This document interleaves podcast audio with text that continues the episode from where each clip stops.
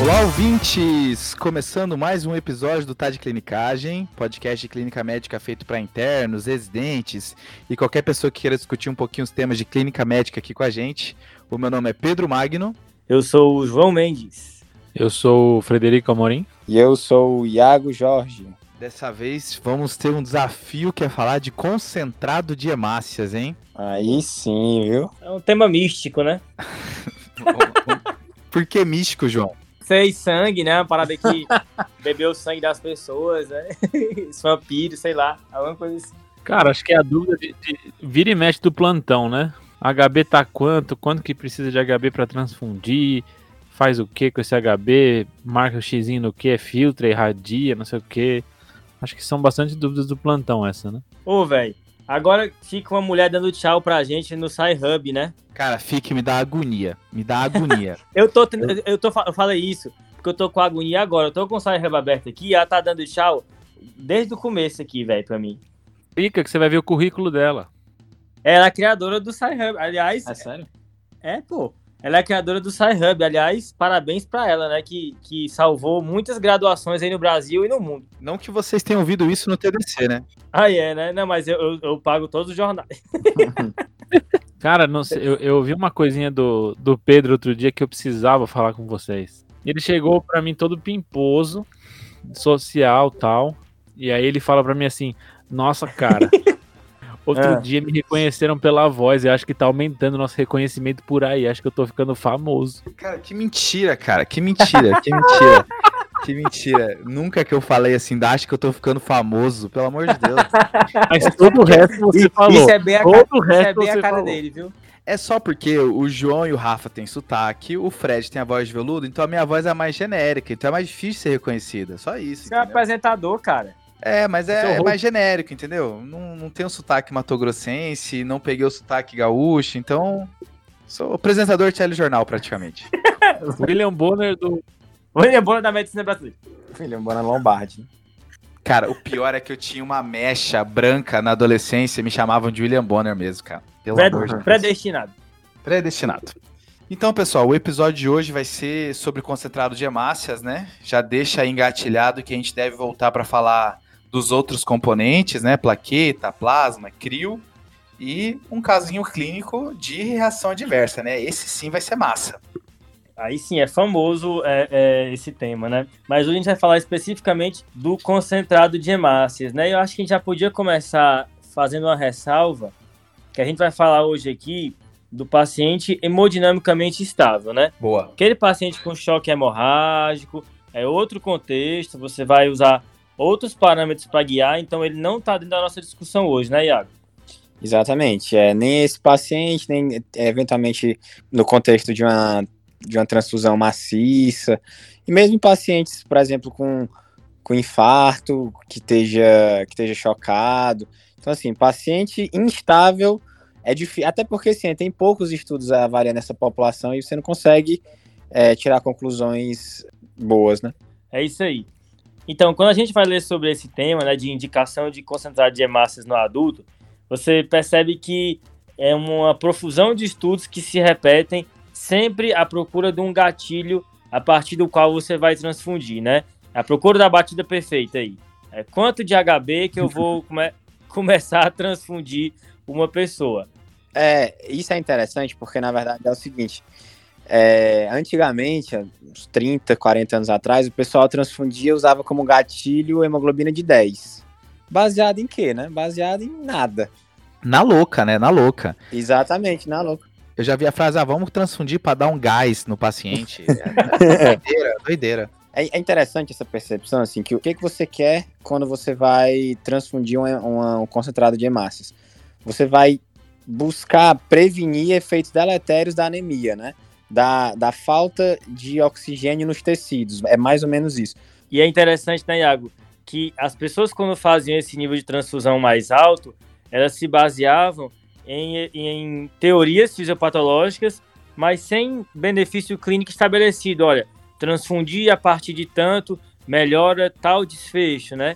E aí é que começou, então, na década de 90, o pessoal a questionar essa prática.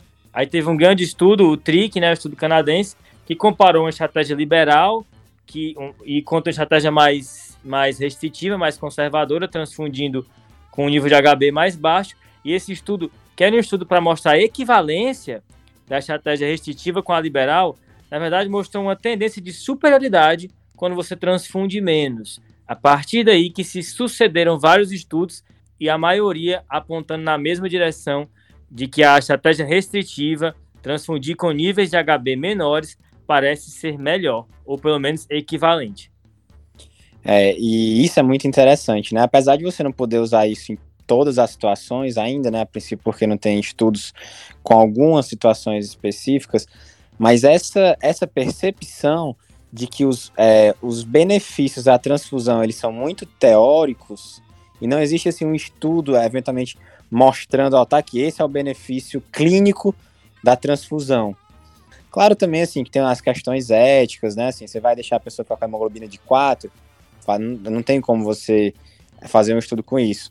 O que algumas pessoas fazem é publicar estudos especificamente com os pacientes que se recusam a receber as transfusões. Né? Eu acho essa área extremamente interessante. É, é, os estudos que tem é, eventualmente com pacientes testemunho de Jeová, né?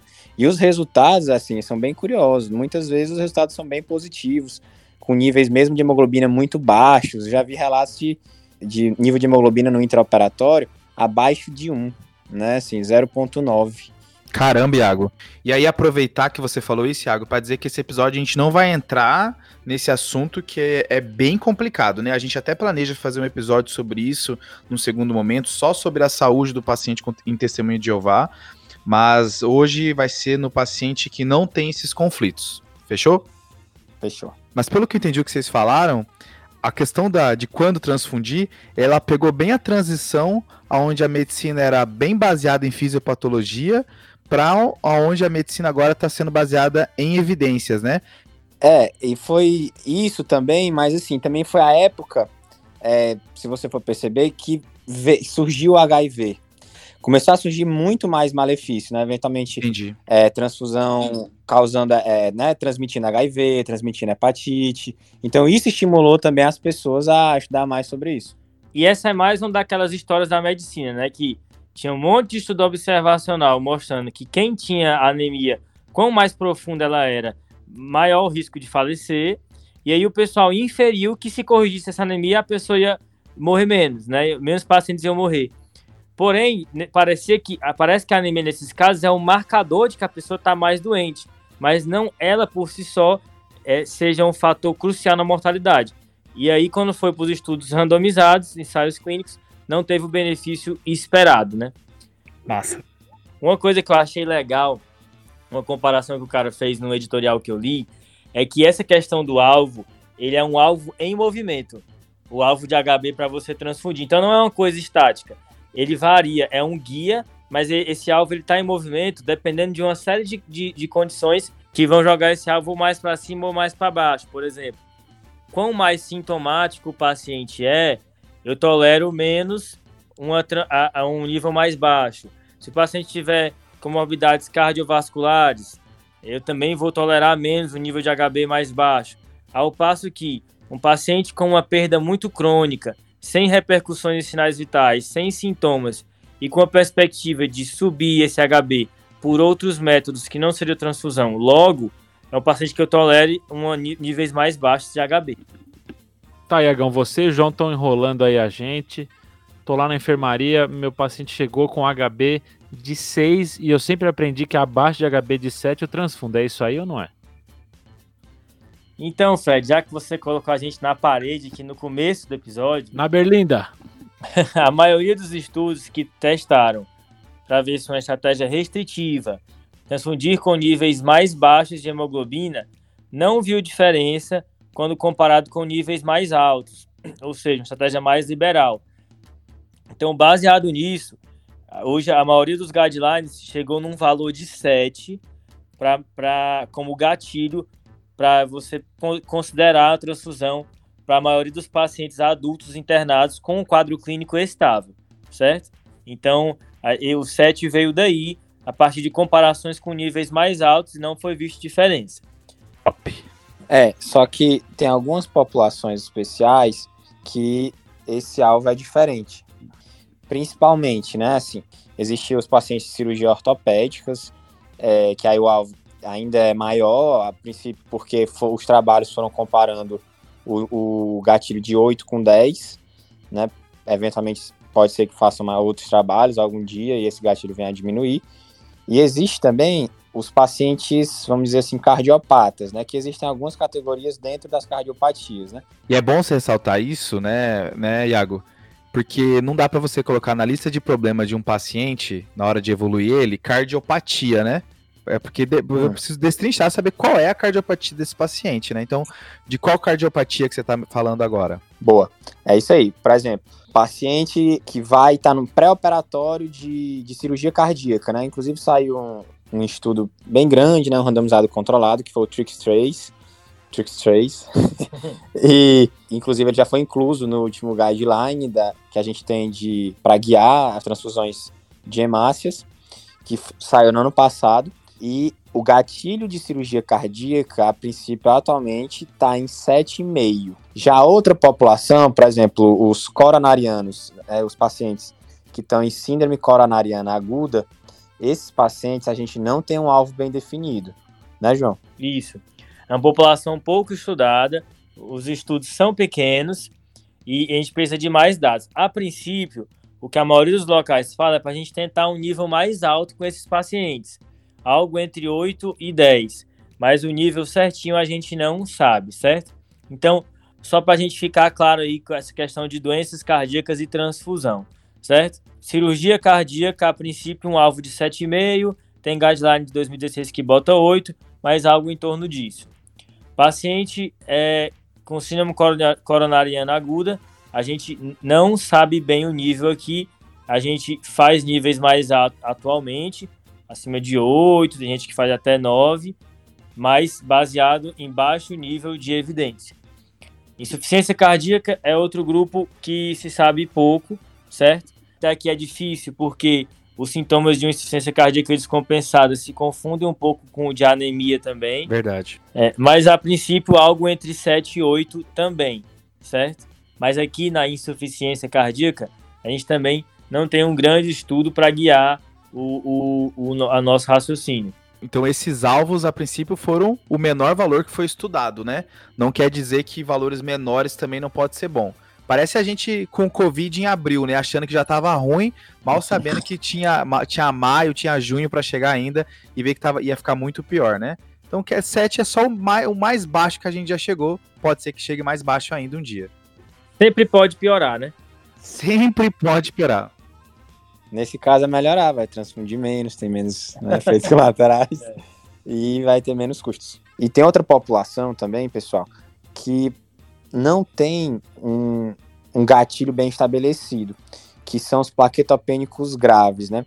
Porque essa hum. população, olha que bizarro, é, tem estudo mostrando que quando a pessoa vai ficando cada vez mais anêmica, vai prolongando também o tempo de sangramento. Entendi. Isso aí é doideira, hein? É, então, então aí nessa população de pacientes que, em geral, eventualmente é uma leucemia, né, os pacientes oncohematológicos, que tem uma plaquetopenia mais severa, então essa população pode se beneficiar de níveis maiores de hemoglobina no sentido de prevenção de sangramento. Não contavam com a sua astúcia, né? É, hemato é, é massa. Então, pessoal, a gente já falou aqui do nível HB em média é 7, a gente já falou das comorbidades que podem jogar esse nível de HB um pouco mais para cima, mas além disso a gente tem que considerar se o paciente é sintomático ou não, né, Iago? Cara, isso é, é, é muito massa. Eu descobri isso estudando aqui para o podcast, que é a informação que o Up to Date traz. Olha isso. Ele fala que, na verdade, o que, que são sintomas de anemia que vão indicar, a princípio, uma transfusão? São principalmente é, sintomas de isquemia miocárdica, uma hipotensão ortostática, uma taquicardia que não responde à reposição volêmica ou então uma dispneia importante em repouso. Claro, que eventualmente pode ser que o paciente tenha outras condições, né? Por exemplo, o paciente tem um TEP ou um ICC descompensada, aí você não transfundiria. Então tem que ser esses sintomas relacionados à anemia. Isso é interessante porque, por exemplo, é, o paciente tem uma irritabilidade, uma fraqueza, uma, um, uma intolerância ao exercício, esses sintomas, a princípio, não indicariam, não entrariam é, como anemia sintomática, né? Então, eu achei isso muito legal, ele colocar essas, essas quatro características para considerar uma anemia sintomática. E aí, na, nesse paciente que tem uma anemia sintomática, assim, com sintomas mais intensos, no caso, né? Que são esses aí que você falou, o nível muda, né, Iago? Isso. Né, na verdade, você poderia, nesses pacientes, considerar que não tem um nível, né? Você poderia transfundir para manejo dos, para correção dos sintomas que ele está sentindo, né? Isso é interessante, João, porque a maioria das diretrizes, de fato, ela coloca assim, quando, quando você toma essa decisão de transfundir, você tende a levar em consideração não só o nível de hemoglobina, né, assim, esse gatilho, mas você deve é, levar em consideração o contexto clínico do, do paciente, se eventualmente você pode fazer algum outro tratamento para ele recuperar, por exemplo, uma anemia ferropriva com, com hemoglobina de 6, que já vem caindo ao longo do tempo, será que você reponda, ele não vai subir rápido numa pessoa assintomática, uma mulher jovem? Então, tudo isso entra na, na conta na hora de você decidir se vai transfundir a própria velocidade de queda da hemoglobina e por aí vai. Ô Iago, só tem um problema com isso que você comentou, porque você fala que para o sintoma ser um guia também, junto com o, o limite. Só que para mim é difícil dissociar os dois, como é, porque para eu achar que esses sintomas estão associados à anemia, eu intrinsecamente já penso nos limites. Então, se um paciente tem um HB de 9, eu normalmente não penso que provavelmente esses sintomas são da anemia. Agora, se o paciente tem um HB de 6, aí eu consigo, começo a pensar. Então, esses limites de HB, para mim, também norteiam os sintomas. Então, eu acho difícil dissociar os dois. Não sei como é que vocês pensam em fazer isso. É, isso é interessante, Fadão. É, mas é o seguinte: é, porque tem algumas condições que baixa a hemoglobina muito rápido. Por exemplo, você pega uma mulher jovem que tinha hemoglobina basal de 14 e ela faz uma anemia hemolítica autoimune. Cara, ela baixa a hemoglobina para 9 na sua frente e ela vai ter, pode fazer até um coro anêmico, entendeu? Então é nesse sentido. Então, assim, eventualmente quedas muito bruscas, ou eventualmente uma hemorragia, né? Então, assim, às vezes a, a pessoa tá com hemoglobina mais não tão baixa e tem muito sintoma, entendeu? Porque a gente pensa muito em, em carenciar, a gente pensa muito em ferropriva, né? E realmente o paciente com anemia ferropriva chega com, chega com níveis super baixos, com pouco sintoma, né? Mas às vezes cai rápido e vai ter sintoma né? nesse contexto que você falou, Iago. É, não, o difícil é associar o, o, a, o sintoma, o, o HB com sintoma, sabe? Esse sintoma é por causa da anemia, quando tem um HB mais alto, é difícil fazer associação, né? É, porque o que o pessoal fala em geral é que tá abaixo de 10 quando tem essa anemia sintomática, assim. Acima de 10 não deve ser, aí abaixo de 10 é contexto clínico, né? Ah. É difícil uma coisa mais objetiva aí pra gente se guiar. Mas, por exemplo, nesse caso do Iago, anemia hemolítica que cai HB rápido, sem mais nenhum outro motivo para ter esse sintoma, acho que dá pra, daria para atribuir. Massa, massa. Mas assim, Iago, só para só reforçar então, quais são as situações em que mesmo HB não tendo chegado em 7, estando menor que 10, mas não tendo chegado em 7 ainda, eu considero como uma anemia sintomática que vale a pena transfundir? Os sintomas de isquemia miocárdica, uma hipotensão ortostática, ou então o paciente está com ataque cardíaco que não responde à reposição volêmica e uma dispneia em repouso importante. Então esses Boa. são os quatro, os quatro sintomas que o UpToDate traz, que são clássicos para você transfundir nesse contexto. Boa. A ideia é que talvez sintomas mais leves dá tempo de eu tentar corrigir a causa de base, né? Antes de ter que transfundir. Isso, Massa. e eventualmente talvez você transfundindo hum, não vá resolver, talvez. Ou então esses sintomas não são atribuíveis à anemia. Boa. Eu queria só fazer umas, umas ressalvas no que a gente já mencionou. O paciente com insuficiência cardíaca, a gente tem que tomar cuidado na hora de transfundir ele, né? Idealmente transfundir mais lento, porque existe um risco de sobrecarga volêmica maior nesses pacientes. Outra coisa, essa questão de transfundir o paciente sintomático, né? Você evitar prescrever, sei lá, três bolsas de sangue de uma vez, né? O ideal é você prescreve uma, reavalia o paciente, reavalia inclusive durante a transfusão, aí vê como é que ficou depois, se for necessário, faz uma segunda bolsa, mas não aquele negócio de fazer várias bolsas e depois ver como é que o paciente está, porque o risco de ter um evento adverso também é maior. Nesse... E aí, outra dúvida comum que acontece nesse contexto de transfusão, né?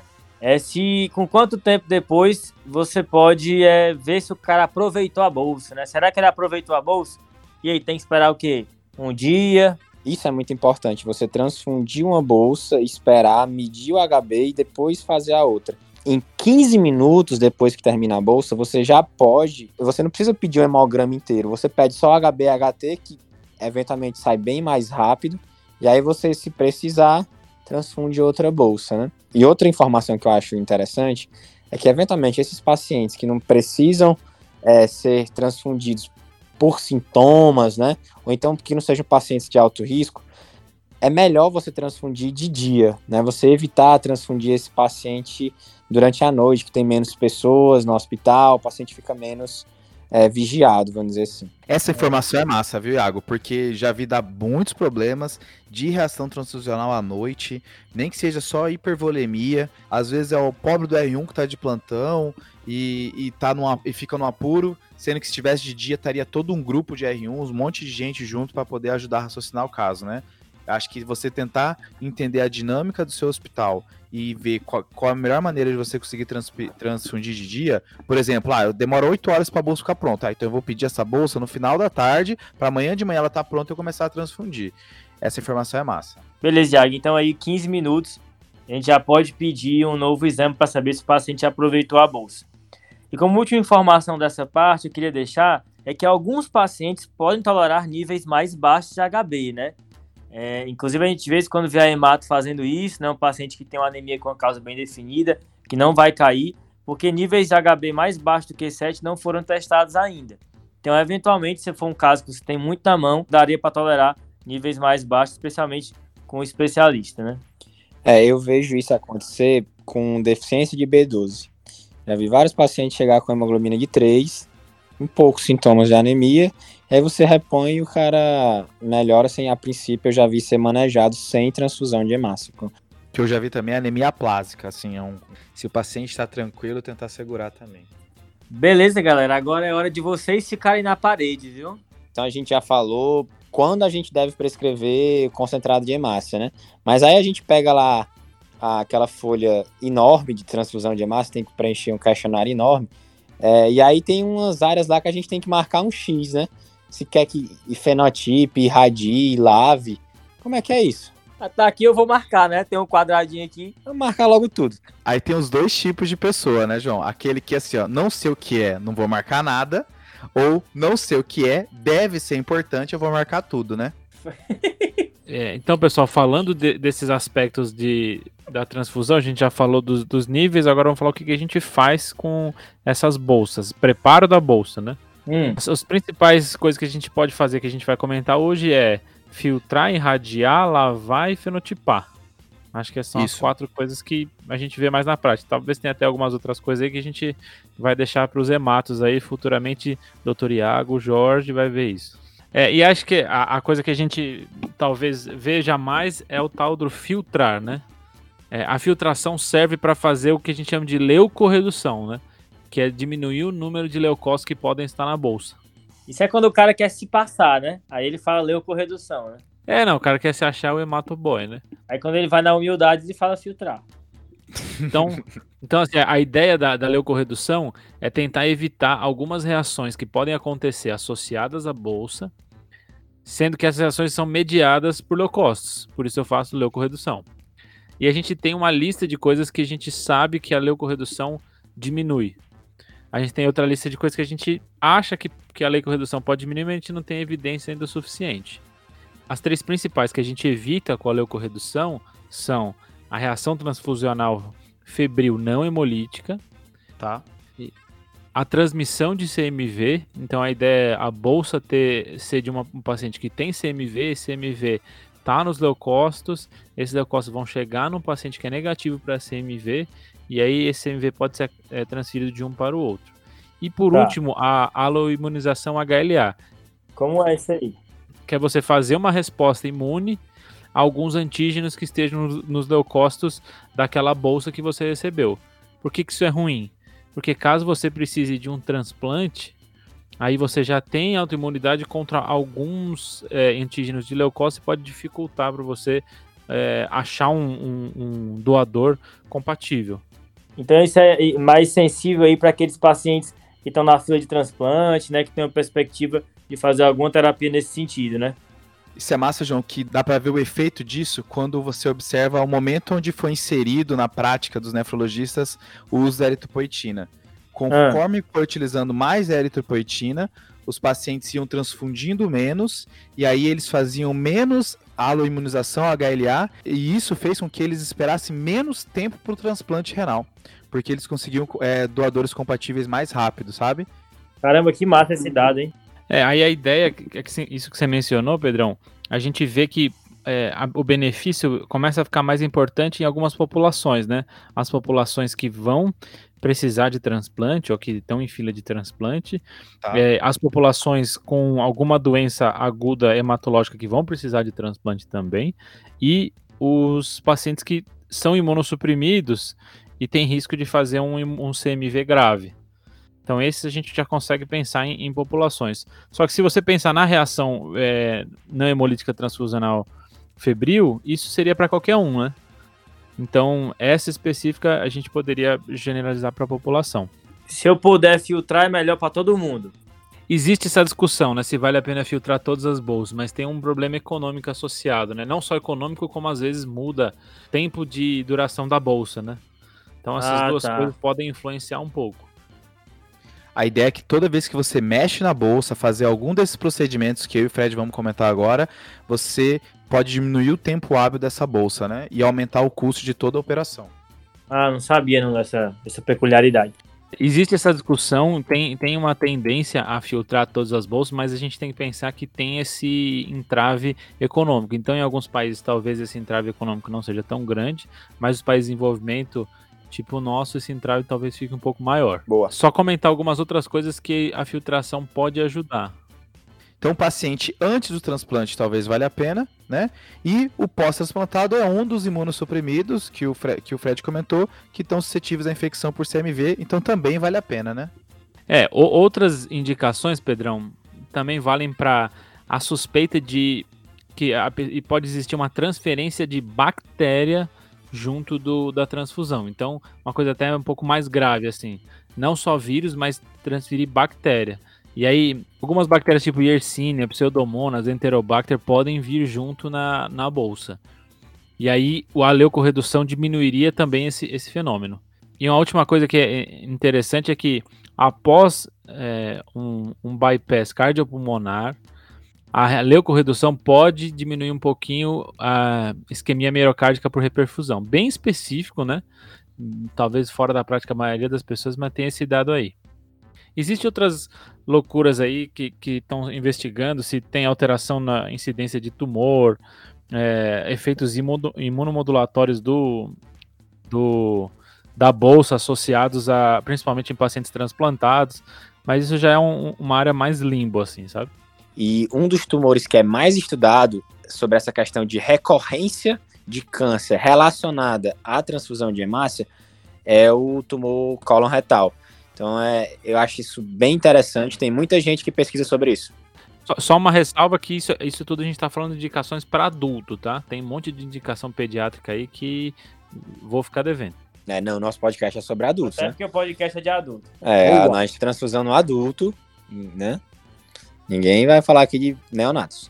Um outro procedimento que você pode fazer na, no, no concentrado de hemácia é lavar. Lavar, lavou tá novo, né? A ideia, como é que você faz? Como é que você faz? Você joga soro, você joga soro fisiológico no, na, na, bolsa mesmo, né? De 1 a 3 litros por bolsa. E nisso você vai retirar alguns elementos dessa bolsa, né? Os principais que Aí você é quer com retirar. soro mesmo?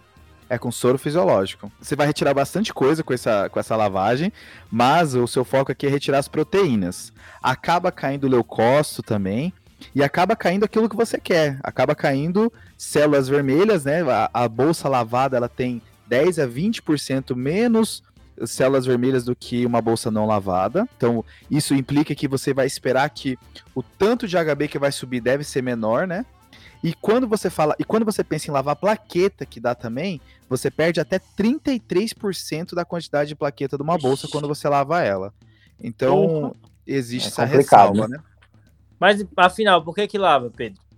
A ideia principal é tirar, é com a saída das proteínas, você diminuir reação alérgica. Esse é o principal motivo para você lavar uma bolsa.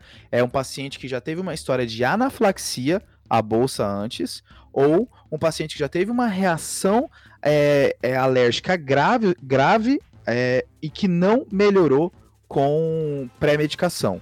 Então a ideia é assim, pá, ou já fez anafilaxia, ou já foi quase lá e com pré-medicação não resolveu, talvez valha a pena lavar e, e evitar que ele faça reação alérgica.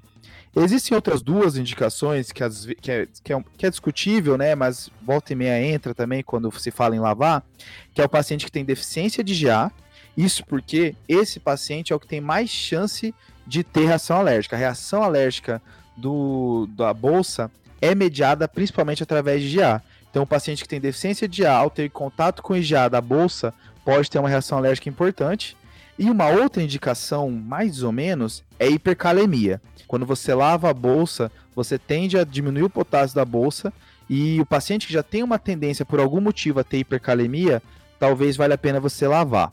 Isso é bem mais ou menos, mas pode ser. As três indicações que eu vi, doente, o paciente já doente renal crônico, tendendo a hipercalemia, e o paciente com trauma, que pode também fazer hipercalemia pelas quebras do tecido, e crianças também tendem a ter um pouquinho mais, mas a gente não vai entrar nesse detalhe. Sobre essa, essa hipercalemia, ela geralmente é transitória, não é algo que cause repercussão, não se sabe exatamente qual é o desfecho clínico que isso está envolvido, mas de fato, quando você lava a bolsa, você, você previne isso, né? Tem um estudo turco de 2017 que envolveu mais ou menos 40 pessoas, bem pequeno, né? Que eles botaram assim, pacientes dialíticos, o metade lavava a bolsa, metade não lavava e via como é que ficava o, o potássio desse paciente sequencial, assim, eles mediam o potássio na primeira, na segunda, na terceira, na quarta e na sexta hora, né? Dá-lhe Tá. exame de sangue, né? Legal. PAI, né? Gostei desse trabalho. E aí, eles não viram um aumento significativo do potássio quando não era lavado, tá? Mas as que era lavado diminuiu o potássio do paciente com diferença estatística, né? Era uma diminuição razoável de 0.4, 0.5 a depender, mas mas é interessante que realmente tem esse poder de controlar o potássio. Então, beleza. Quando eu chegar um paciente com potássio de 8 pra mim, eu já sei o que que eu vou fazer. Diálise, né?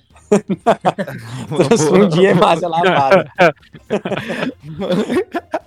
Eu quero uma eu quero um paciente com HB de 13. Não, mas vai lavar, vai lavar que é pra cair, né? Vai. Boa, Pedrão. Então a gente falou de filtrar, lavar, agora irradiar. Jogar. Aí começa.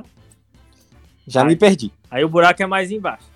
Cara, e assim, as indicações de irradiar, aí começa a ficar tão, tão do hemato. É, mas vamos lá. A ideia Bota no é. micro-ondas a boca. Exato. Não, não é. Na tomografia, rapaz. Então você tira um raio-x da bolsa, é isso? É isso ah, mesmo. irradiou. Então, qual, então a- a- qual que é a ideia de irradiar uma bolsa? Você irradia a bolsa para evitar uma reação específica, que é a reação enxerto versus hospedeiro transfusional. Aí é loucura. Isso é né? muito Aí- doido, né?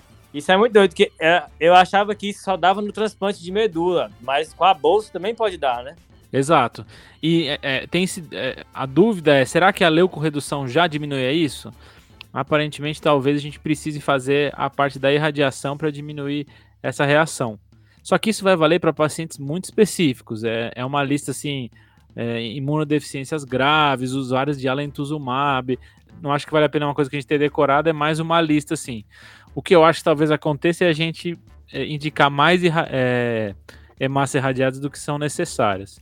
Hum, Pacientes, por exemplo, que têm HIV, a, a bolsa não precisa ser irradiada. Pacientes que têm doença autoimune que não estão usando é, imunossupressores como alentuzumab, rituximab, etc., não tem indicação de irradiação. Então, são mais assim, bem pacientes bem hematológicos e imunossuprimidos graves. Eu acho que vale a- o comentário é que assim, essa reação nesses pacientes, ela costuma ser bem grave, né, Fred? Assim, quando ela acontece, ela é rara, mas quando acontece, é bem grave, né? É, Iagão, exato. É uma mortalidade alta em vários pacientes. Então, só assim, pacientes com é, linfoma, transplante de medula, que já tem GVHD, que são imunodeficientes de células T, todos esses vão, vão se beneficiar da irradiação. Agora, vários que a gente talvez pense que se beneficiariam, talvez o benefício não seja tão grande. E aí o problema da irradiação entra junto com o da filtração, né, que é o custo. Porque você tem que ter o local para irradiar, né? Então o custo hum. entra aí hum. na jogada. Aqui então, Fred, diferente da filtração, que teoricamente você poderia indicar para vários pacientes, aqui é uma indicação bem mais restrita, então eu quase nunca vou marcar esse quadradinho. Né? Exato. Se o pessoal de casa quiser é, ler mais sobre isso, tem um guideline do Jornal Britânico de Hematologia de 2015, em que dá todos os, é, os pequenos detalhes de quem precisa fazer esse tipo de transfusão ou não.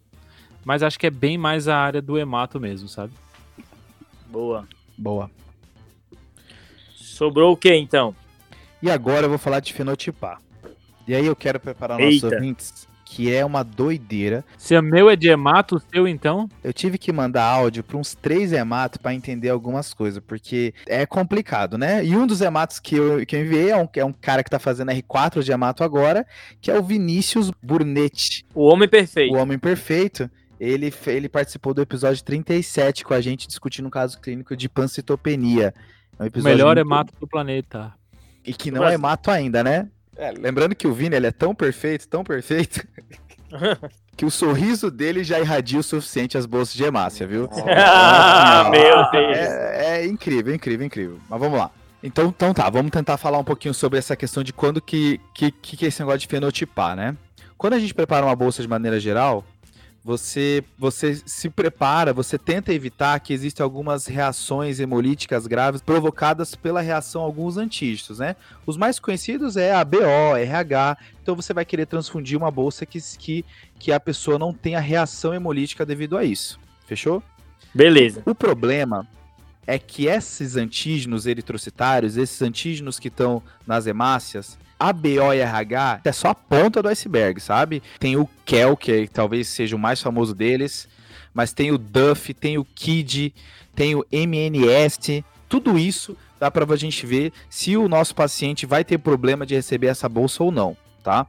Tá. E aí, existe ideia de você tentar ver, principalmente esses principais, além do ABORH, em todas as bolsas. Você sempre fenotipar o suficiente hum. para que a bolsa seja para aquele paciente. Tá? tá? É óbvio que isso envolve custo, envolve tempo, e aí depende da estrutura. Tem locais que já tem essa estrutura mais montada e fazem de todos, tem, tem locais que não conseguem fazer, e aí a recomendação é que, pelo menos para aqueles que vão ser politransfundidos, aqueles que vão receber várias concentrados de hemácia na sua vida, que aqui o principal são os pacientes com hemoglobinopatias, anemia falciforme, por exemplo, esses pacientes você precisa ter o fenótipo na mão, porque quanto mais transfusão ele vai fazer, maior a chance dele acabar tendo a reação com algum desses além do ABO-RH.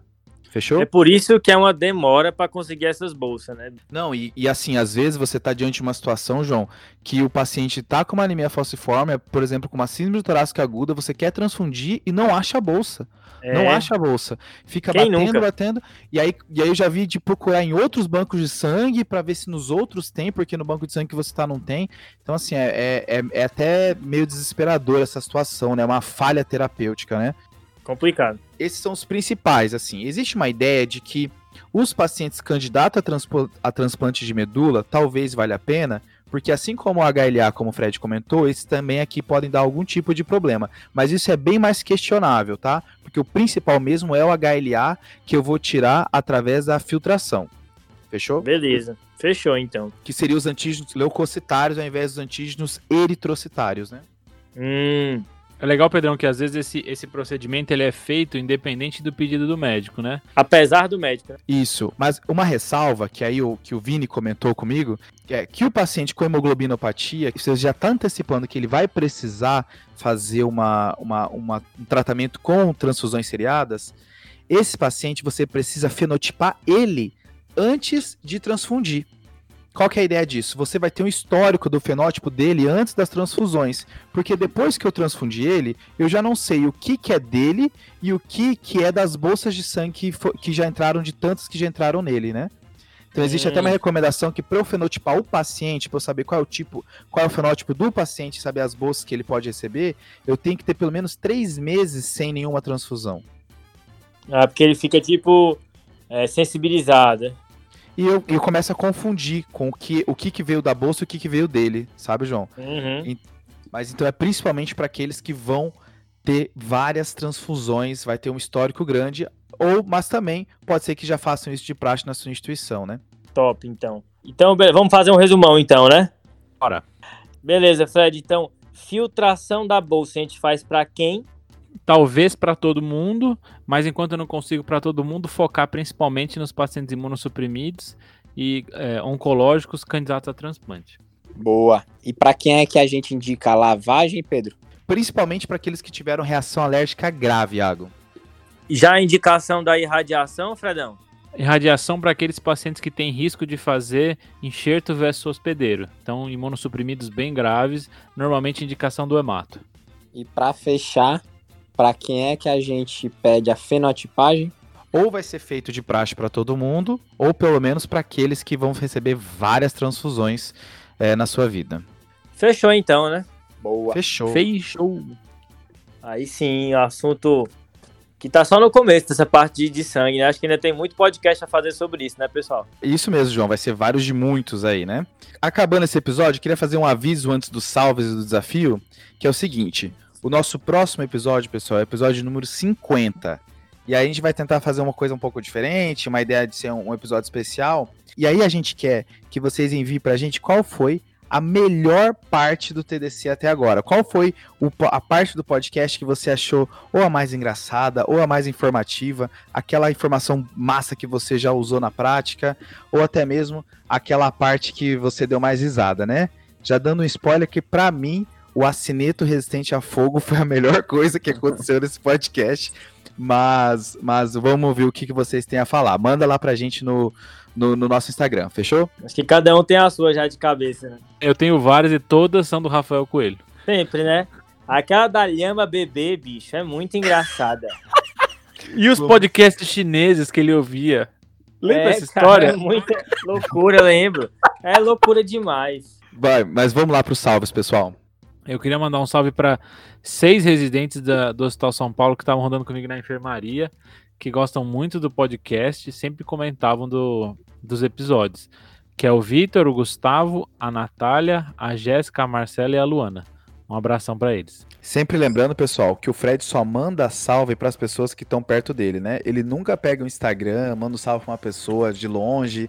É sempre pessoas que estão rodando com ele. É muito seletivo esse menino, né? Nossa, você tá regulando o salve meu, cara. Você tá Sempre. comentando em nome dos nossos salve. ouvintes. Em nome Como dos você é nossos ouvintes. pequeno, né? Como você é mesquinho, né? Nossa, Em nome dos nossos ouvintes. Mas eu vou repetir o Fred e vou mandar um salve pra uma pessoa próxima a mim também. É, eu tava de plantão com... Ah, mentira, não fala isso. Ah, isso é ridículo demais. Eu tava de plantão com o Marcos de Fabiani, tá? Ele é aqui de São Paulo, então, né? Ele, eu fiz um plantão com ele, ele não sabia do TDC, não sabia nada, e eu não sou que nem o João que fica falando pra todo mundo o tempo inteiro, né? Eu sou, um- aí eu falei, não, deixa quieto, né? E aí Rapaz, ele tá que tá, ele tá que tá hoje, hein? e não, mas no segundo Eu só digo, eu momento, sou o próximo, né? Só esperando. mas no segundo plantão ele encontrando ele na finaleira, ele falou: "Pô, Pedro, eu não sabia que você era o TDC e tal, manda um salve pra mim". E ele mostrou na hora que ele tava, ele tava de fone de ouvido, ele naquela hora ele tava ouvindo o TDC. Então foi uma coisa assim, era era claro que ele ouvia, né? Então tinha que mandar o salve. abraço, Marcos. Só lembrando que esse foi o exemplo que ele me contou quando ele se achou famosinho, que eu contei logo no começo do episódio.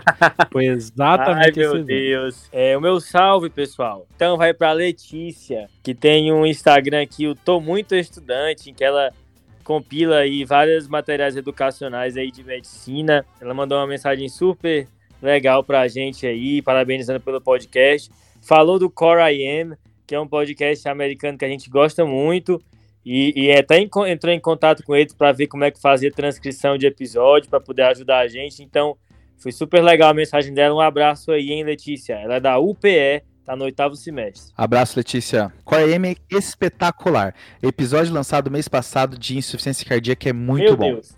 Meu Deus, bom demais. E, e para fechar os salves, é, eu vou mandar, na verdade, um alô para minha namorada, a Sara. Ah, meu É, pai. ela, ela não é da área da saúde, mas ela é pós-graduada em Grey's Anatomy, escuta todos os podcasts. É, e recentemente foi meu aniversário, ela fez aqui uma festinha surpresa, foi bem bacana. Um beijo, amor. Oh, Pronto, né? A- agora. Acabou de ferrar todo mundo que namora aqui no podcast, né? Menos o Pedro. Mas e aí, pessoal? O desafio da semana passada foi feito pelo Rafa, ele não tá aqui. Quem que responde? É, sobrou pra mim. Então, é, o desafio da semana passada era um paciente que estava com VDRL positivo, não tratou, voltou, repetiu o VDRL e estava negativo. Como é que a gente explica isso? É o efeito prozona, né? E isso acontece quando você tem altíssimos títulos de, anti- de- de anticorpos, principalmente na sífilis secundária. Essa grande quantidade de, de- de anticorpos interfere na, na reação de aglutinação entre antígeno e anticorpo. E aí você dificulta a visualização dessa aglutinação. Então, isso acontece em menos de 2% das amostras, e principalmente em pacientes que também é, é, têm HIV de, com a infecção, ou então têm uma neurosífilis, ou então são pacientes gestantes. E quem acertou, com incríveis 20 minutos depois do episódio ter sido lançado, é que foi a mesma coisa da semana passada, foi o Leonardo Heckman. Ele é lá de Porto Alegre. Um abraço, Leonardo. E outro também que acertou o desafio foi o José Roberto da Silva Júnior. Ele que, que fez bioquímica e atualmente está fazendo medicina na, na Federal do Sul da Bahia. Ele pediu também para mandar um salve pro pessoal da UBS dele, que é os professores Roberto, Farina, Melina e Evan, e vários colegas aqui, o Gabriel, Fernando, Mariana, entre outros. Um abraço, José Roberto. Boa, Iago. E aí, já que você falou do Leonardo, que foi super rápido, né? Só relembrando que eu, eu tinha brincado com o Júlio Zoé, que ele é um residente de clínica lá do, de Pernambuco. Ele, que ele também tinha respondido super rápido. Ele veio no Instagram falar assim, pô, pessoal, não queria que pegasse mal, mas não pegou, é só brincadeira aqui, Júlio. O importante é ouvir e gostar do conteúdo, cara. Fica tranquilo. E aí, aproveitar que da outra vez eu não dei um abraço para todo o pessoal que tá fazendo residência de clínica médica lá no HC da UFPE. Boa. E pra semana que vem, João, manda aí. Então, um desafio aí com medicina transfusional, né? Um paciente está internado por uma pielonefrite, acaba recebendo uma transfusão no primeiro dia, por algum outro motivo. E aí, uma semana depois, o paciente evolui com insuficiência cardíaca aguda e um quadro de meningoencefalite. Qual é a possível hipótese para esse caso? Essa é boa, hein? Brasileira essa daí, hein? É, só um lembrete, pessoal, sigam a gente lá no, no Instagram, arroba Tadclinicagem. Sempre que vocês tiverem dúvidas, sugestões ou comentários, mandem mensagem pra gente que a gente é, sempre responde, tem o maior prazer em conversar com todo mundo. Um abraço, galera. Feito, pessoal. Feito. Feito. Transpundam com cuidado. Aí sim. Falou, Falou. falou. Valeu, valeu, valeu, falou.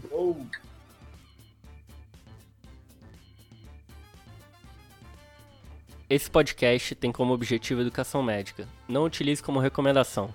Para isso, procure o seu médico.